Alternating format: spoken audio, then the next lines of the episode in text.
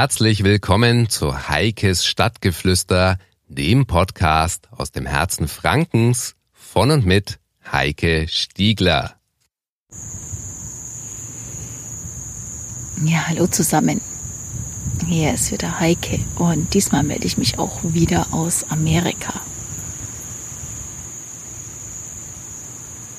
Dass hier in Amerika alles etwas größer ist, ist ja bekannt. Straßen sind breiter, die Autos sind größer, die Vorratspackungen im Supermarkt überdimensioniert. So kennen wir das. Und schnell gewöhnt sich der Europäer an den Komfort der gefühlt riesigen Innenräume der Autos. Ebenso angenehm ist die Fahrt auf den großzügig angelegten Straßen, die in der Regel mindestens drei Spuren in eine Richtung haben, wenn nicht sogar mehr. Besucht man dann die ganz normalen Wohnviertel, so springt einem zunächst eine Doppelgarageneinfahrt ins Auge. Erst auf den zweiten Blick zeigen sich die im Verhältnis kleinen Anbauten zum Wohnen. Sofort ist jedem Besucher klar, was hier in Amerika richtig wichtig ist. Genau, das Auto. Erschließt sich aber schnell, denn die Wege sind halt sehr weit, das Land ist sehr weitläufig und die Entfernungen sind riesig und deswegen ist das Auto einfach auch lebensnotwendig. Es spielt sich viel, viel mehr im Auto ab als bei uns zu Hause. In den Ballungsräumen, wie zum Beispiel in Miami, sind Parkplätze ebenso knapp wie bei uns. Daher dienen die untersten drei bis fünf Stockwerke, klingt jetzt heftig, ist aber wirklich so, eines Wohnhauses als Parkhaus, bevor die eigentlichen Wohnetagen drüber beginnen. Das alles ist noch irgendwie nachvollziehbar. Wenn sich allerdings plötzlich die Motorboote in drei bis vier Etagen neben der Straße aufbauen, dann schaut der gemeine Europäer doch etwas irritiert.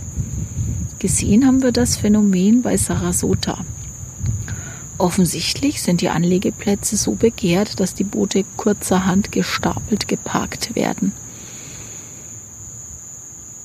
Eine weitere ungewöhnliche Aktion in Bezug auf Boote haben wir bei Sedaki beobachtet. Dort werden die Fischerboote nicht im Hafen geparkt, sondern nach getaner Arbeit, wenn der Fang eingefahren ist, fahren sie direkt auf den Hänger und der Besitzer nimmt sie mit nach Hause. Wir gehen mal davon aus, dass es der Sicherheit dient, denn äh, diese Ecke ist doch sehr Hurricane geplagt und es ist einfach sicherer, die Boote mit nach Hause zu nehmen, als sie da in einem Hafen rumbeuteln zu lassen. Danach findet sie keiner mehr. So sie überhaupt überleben und, und dann noch brauchbar sind. Ja, und dabei geht aber das Aufladen so eines Bootes derart fix vonstatten, dass ich mir überlegt habe, bei uns das Ein- und Ausparken braucht wesentlich länger als hier in Amerika das Aufladen eines Bootes. Schwupps ist das Boot auf den Hänger draufgefahren, angeklickt und der Fahrer fährt raus. Sie sind natürlich in der Regel zu zweit unterwegs und ziehen das Boot einfach weiter. Also da muss keiner aussteigen. Das geht total unkompliziert. Ja, man merkt, sie tun das eigentlich ständig.